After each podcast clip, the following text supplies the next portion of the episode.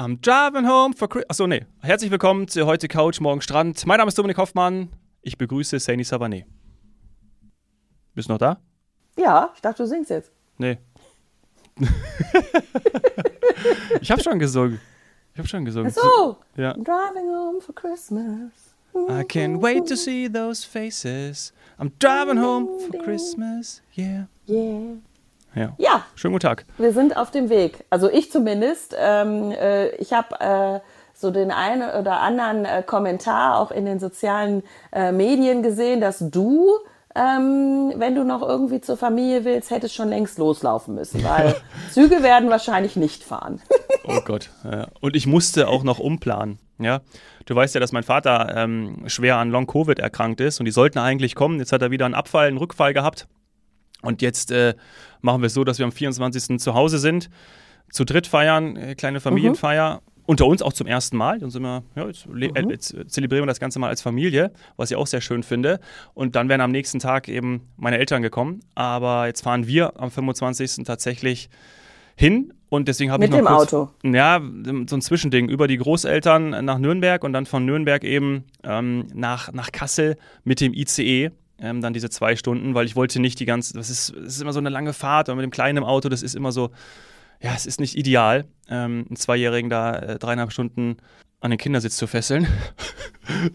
die Eltern Na, einen sehr sage. aktiven Zweijährigen kann man ja auch Genau. so sagen. Ja, das kannst du hinzufügen.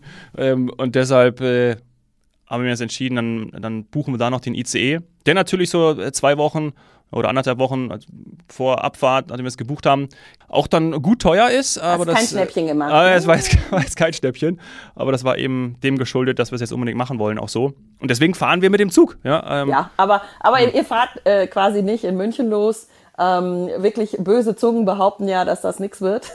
Ja. ist wirklich, also für alle, die darauf angewiesen sind, alle Zuhörer, wir drücken euch die Daumen, dass das klappt, ähm, dass das was wird und diese ganzen äh, Spotter und Neider, dass die kein Recht äh, haben werden, aber ähm, aufgrund des hohen Krankenstandes etc. pp. und auch vorher schon Ausfällen ähm, wird halt immer geungt, dass das, dass das nicht so gut klappen wird.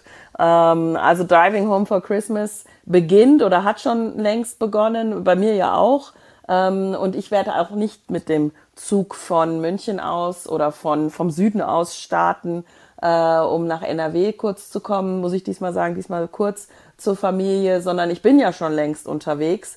Aber bei mir hat es nach einem traumhaften Start. Ich hatte einen der wunderschönsten Sonnenaufgänge meines Lebens. Wenn, also nee, es war der schönste Sonnenaufgang meines Lebens, muss ich einfach sagen. Ähm, auch ein bisschen so aufgrund von Wetterchaos und Bahn und so weiter.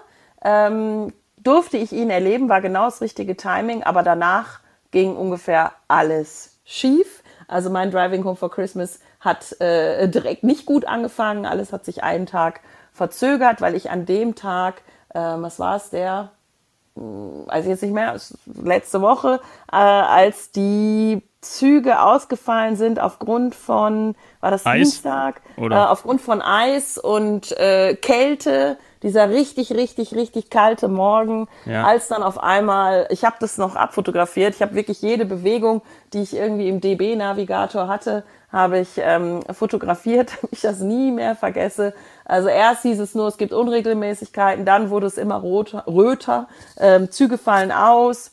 Wobei, da muss ich auch noch mal einen Tipp an alle äh, Zuhörer geben. Wenn man im DB-Navigator immer nur in der ersten Ansicht bei der Reiseauskunft die Züge sieht, steht da noch nicht, dass der ausfällt. Ist für mich ein Unding. Ähm, sondern Man erst wenn man draufklickt, Ja. kommt dann ein kleines hinten, unten, auch nicht riesig fett mit Störer oder irgendwas, was durchläuft, sondern da kommt dann ein kleines rotes X oder so, Zug fällt aus. Äh, dann habe ich den aber vorher als normal scheduled oder mit ein bisschen rohe Zeitverschiebung oder aktuelle Meldungen liegen vor gesehen. Und es war aber wirklich so, es fiel so viel aus. Erst weil irgendwie Störung im Süden, dann Reparatur am Zug stand auch mal dabei, dann Verspätungen ohne Ende, also schon bis der Einfuhr äh, Richtung 45 Minuten. Ähm, dann auf der Strecke Verspätungen, weil die Züge aufgrund dieser vielen, vielen Unregelmäßigkeiten nicht in die S-Bahnhöfe einfahren können, konnten und da Schlange gestanden sind, Ei, bis sie dann reinkamen, wieder Verzögerung. und äh, dann am Ende nicht einlaufen in, in Züge, äh, War in ja alles dabei. durften nicht einlaufen, mussten wieder umkehren. Ähm, äh, ich wurde zum Teil, äh, ja, ich bin einfach, auf einmal musste ich aussteigen in the middle of nowhere. Ähm, und dann auch wieder Tip-Top-Taktung für eine Großstadt. 20 Minuten später Ja, kommt dann ey, die nächste S-Bahn. Also da frage ich mich wirklich manchmal, wow, wie funktioniert das überhaupt? Ich fahre nicht so häufig, merkt man, weil alle, die viel mit der MVV unterwegs sind, die haben auch gesagt, das kann, das kann passieren. Die, die, das ist mit jeden zweiten Tag so. Schnee und Eis, das können wir nicht. Ist aber auch, finde ich, äh, total überraschend in Bayern. Also Schnee und Eis, äh, wann, wann hat man das denn mal? Das hat man ja nie. Ironie. Ähm, also für mich eine Katastrophe. Ich habe meinen Mhm. Flug verpasst, ähm, obwohl ich wirklich so viele Stunden vorher schon unterwegs war und noch den Sonnenaufgang gesehen habe, weil ja eben kein Zug kam, konnte ich mir den Sonnenaufgang Sehr am schön. Starnberger See anschauen. Ein Traum, der Nebel stieg auf vom See, die Vögel ach, flügen. Also es war toll. Es war wirklich toll, aber es kam kein Zug. Es kam kein es war Zug? Sehr kalt, sehr Ja. kalt. Und äh, das heißt, du hast auch deinen Flug verpasst dadurch. Ja, absolut, keine Chance. Also als der in der Luft war, äh, saß ich, saß ich da in einer S-Bahn. Ich glaube, da saß ich dann mittlerweile mal wieder in einer S-Bahn. Ähm, aber es, es war, ich war noch nicht mal ansatzweise am Flughafen. Und ich habe auch vorher alles überlegt, Hauptbahnhof aussteigen, Edmund Stoiber am Hauptbahnhof direkt einchecken. Äh, ach nee, geht ja nicht. Wir haben kein Transrapid. Und du bist ja auch nicht in zehn Ähm, Minuten. Lufthansa-Bus, Zehn Minuten ne, weißt du, wir sind doch beide auch Fans vom Lufthansa-Bus, der vom Münchner Hauptbahnhof zum, äh, zum Flughafen fährt. Aber er war natürlich komplett überfüllt. Und ähm, er, ich wäre auch zu spät am Hauptbahnhof angekommen, weil genau vor dem Hauptbahnhof, dank der Münchner Stammstrecke, die wir ja nun mal nur haben, da geht halt alles über die gleiche Strecke, alles über die gleichen S-Bahnhöfe. Und da haben sie alle Schlange gestanden morgens bis sie wieder reinkommen. Also auch die Leute, die im Berufsverkehr unterwegs waren, haben alle ständig telefoniert. Ich komme zu spät, es wird wieder nix und so. Also ich habe es jetzt einmal mitgemacht, yay, ich war dabei. Ähm, Ja, und- mache ich so nicht und mehr. Learning. Und das ist wieder Ja. genau, was wieder mein Learning daraus. Ähm, ich werde in Zukunft eine Vorübernachtung Mhm. am Münchner Flughafen einplanen, wenn ich morgens einen Flug habe. Das ist einfach zu riskant. Egal ob mit dem Auto und dann ist da wieder Stau oder Theater ähm, oder mit dem Zug oder S-Bahn. Ich werde übernachten, denn am nächsten Tag ging der Flug dann, weiß ich nicht, relativ früh morgens auch wieder raus. Und ich war Das- tiefenentspannt. das machen- das war das Beste, was ich jemals Ja, gemacht habe. das machen meine Eltern seit Jahren, weil die müssen natürlich, also meine wir, also du, äh, also egal, Münchner Umland oder München, du brauchst ja mindestens eigentlich eine Stunde, musst du einplanen, es sei denn, du nimmst jetzt ein Taxi oder wirst hingebracht. Ja, anderthalb. Also ich müsste mit Du planst- eigentlich zwei. Genau, so, aber ich Ja. ja aus, aus ähm, München-Schwabing müsste ja auch immer, also mit der, mit der S-Bahn brauche ich auch 45 Minuten hin und wenn dann irgendwas ist, so mit dem Auto, ja, könntest du eine halbe Stunde schaffen, machst du aber auch eher selten, gerade wenn du dann irgendwie ein kleines Kind dabei hast, weil dann müsstest du ja jedes Mal auch äh, einen Kindersitz irgendwie Parken mitbuchen und, und- par- und- also und- es ist etwas ein bisschen komplizierter. Und meine Eltern, wenn die von ihrem von ihrem Kaff, von unserem Kaff, ich bin da ja auch groß geworden und Kaff total lieb gemeint, nach, und die fliegen, immer- Frankfurt ist der nächstgrößere, ja, in Hessen, dann müssen die immer zwei Stunden einplanen, um dorthin zu kommen. Das heißt, die machen seit Jahren das immer so, dass sie am Vortag anreisen, übernachten in einem Flughafenhotel und da, das ist, glaube ich, auch einfach der größte Tipp, weil die meisten glauben, dass das richtig, richtig teuer ist. Nee, und das, nicht. Genau, und es gibt natürlich da auch jetzt jegliche Möglichkeiten. Du kannst dafür in einem Fünf-Sterne-Hotel für 500 Euro die Nacht und äh, kein Limit, aber du kannst auch für günstiger einfach in einem ganz normalen Flughafenhotel übernachten und hast das ganze Theater am nächsten Tag nicht. Genau. Es gibt viel, viel mehr Flughafenhotels als früher. Das waren Hotels, die ich gar nicht kannte. Ähm, also die Marken schon. Also es gibt da, was weiß ich, NH, Moxie etc., alles Mögliche. Ähm, äh, ich sag mal auf einer anderen Seite, nicht die, die man immer sieht. Ähm, da gibt's auch Novotel etc., PP natürlich. Es gibt alles mittlerweile. Und das Preis-Leistungs-Verhältnis stimmt total. Ich meine, ich weiß nicht, wie es ist, wenn Messen sind, aber ich habe einfach Glück gehabt. Ähm, und, und, und ja, und ja, Budget, du hast auch immer irgendwo noch ein B und B oder ein Ibis oder was auch immer.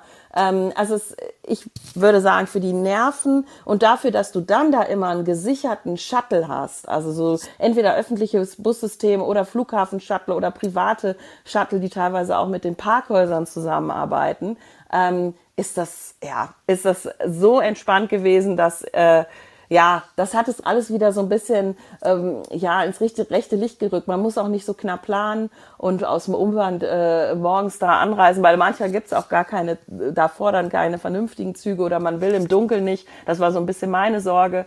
Ja. Also das war toll. Ähm, und klar, alle anderen, du hast natürlich Menschen gesehen in der S-Bahn, die, die sind richtig weit weggeflogen. Für die ging es jetzt wirklich auch schon in das Flying Home for Christmas ähm, und die waren natürlich ein bisschen verzweifelter, weil oh Gott, das dann so ein Fernstreckenflug, wenn der dann oh. weg ist und du dann irgendwie gucken musst, wie du nach, was weiß ich, Indien oder wo auch immer kommst, das ist dann auch eine andere Hausnummer. Da ist die Stimmung Aber dann ja. nicht so entspannt. Oh nee, Gott. ich habe tatsächlich gesehen, dass ich auch noch Glück hatte. Die Condor hatte extrem billige Flugpreise noch, die Maschinen waren nicht ausgelastet. Ich hatte wirklich doppelt Glück. Hotel bezahlbar, Flug extrem günstig, also schon unverschämt, schon, schon nicht mehr nachhaltig, wie wir sagen würden. Ja. Aber ich habe einfach Glück gehabt und ähm, ich hoffe, dass alle anderen gut angekommen sind. Ja, ja. also das, dass sie jetzt schon bei der Familie sind. Ja, und äh, ich habe auch direkt daraus gelernt, denn ähm, ich habe ja schon verkündet, dass ich im Februar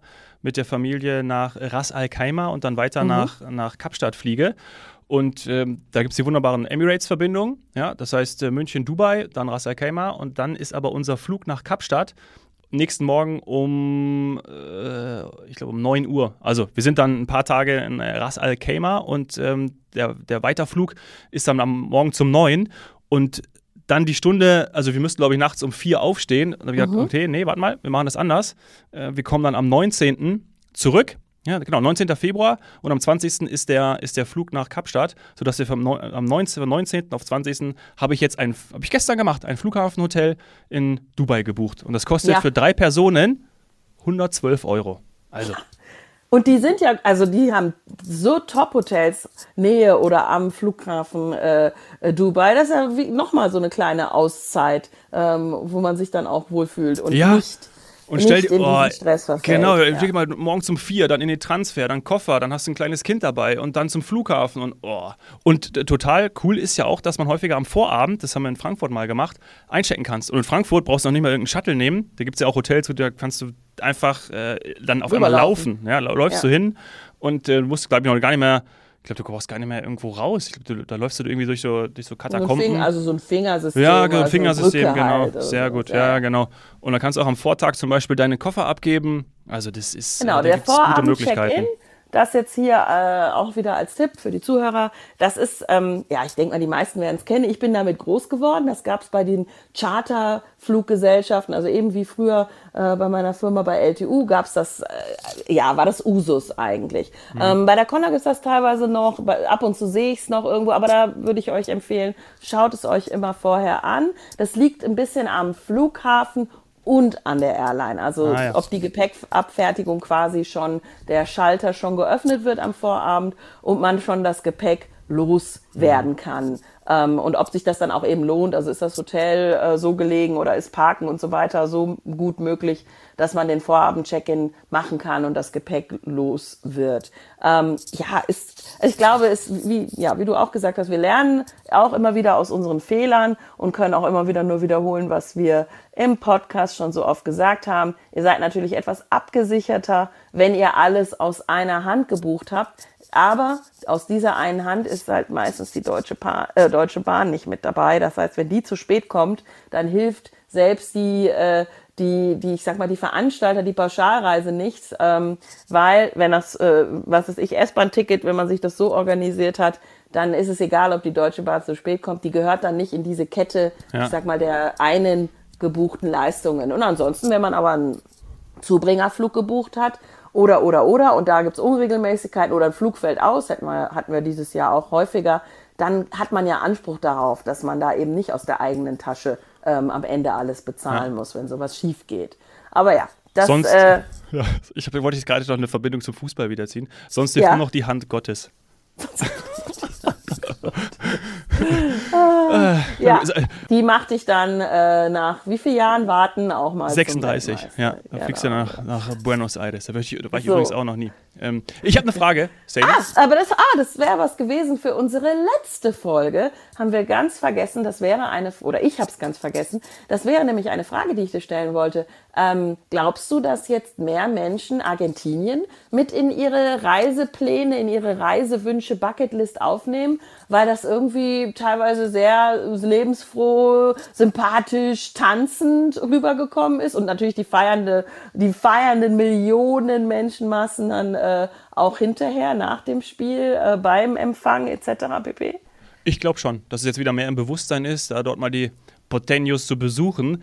Mm, ich glaube Und auch aber mal auch, so Gaucho-Grill oder ja, sowas. Barbecue, so ja, irgendwie, Es, es kann schon sein, also diese, diese Kultur einfach nochmal noch mal Und wieder mal zu, zu erleben. Ja, und in der, in der Berichterstattung ist ja auch immer rausgekommen, das ist, wurde ja auch nicht müde zu, be, zu, zu, zu erwähnen, dass es Argentinien so schlecht geht. Ne? Sehr, sehr hohe Inflationsrate, Wirtschaft am Ende und dass ähm, das jetzt sozusagen auch dafür sinnbildlich wieder sein soll, dass Argentinien wieder aufsteht. Ja, das ist ja äh, gerade bei so einem religiösen Land und auch fußballverrückten Land, da wird das ja sehr zusammengebracht. Und ich wünsche es natürlich dem Land und den Menschen, dass Argentinien da jetzt wieder mehr, mehr Freude hat am Leben und an den Dingen, die vielleicht in den letzten Jahren nicht so gut funktioniert haben. Vor allem wirtschaftlich, weil es ja sehr vielen Argentiniern anscheinend nicht so gut geht. Und deswegen äh, macht dieser Und Sieg dass vielleicht dann Hoffnung. Besucher kommen, das hilft Genau. meistens. So ein bisschen hilft das so fürs Bruttoinlandsprodukt, ähm, dass Besucher kommen. Jetzt müssen wir erstmal ankommen,